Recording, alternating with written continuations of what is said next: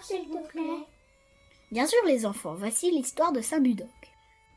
À l'origine de la Bretagne, qui était avant appelée l'Armorique, la légende dit que les hommes d'église, devenus des saints, ont accompagné les colons bretons, venus en fait de l'île de Bretagne, la Grande-Bretagne aujourd'hui, en traversant la Manche avec des bateaux de pierre.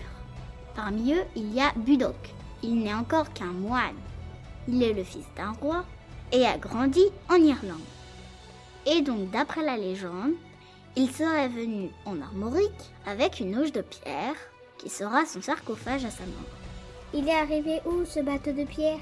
La légende dit qu'il serait arrivé à l'île Lavray, près de Bréa, à bord de cet étonnant navire.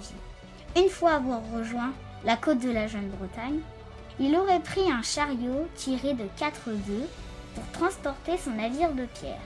Mais, mais, c'est pas trop lourd pour un chariot. Oh, que si Mais Saint-Budoc le savait et avait décidé que lorsque l'essieu cassera, il s'arrêterait là pour construire une église. Ça n'a pas loupé. Ah oui, je me souviens. C'est celle de Pourin, dans le Finistère Nord. Oui, c'est bien cela d'après la légende. Commence alors la vie de Saint-Budoc en Bretagne? Cette légende fait partie des histoires incroyables des Saint-Bretons. Ces Saint-Bretons qui seraient venus en Bretagne avec des bateaux de pierre.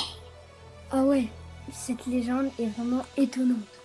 Merci papy et mamie, mais c'est déjà fini Oui, mais si vous voulez en savoir plus, il faut aller voir Pascal, l'un des guides du musée de Bretagne de Rennes. Il vous montrera ce sarcophage, il vous racontera bien des choses encore sur lui.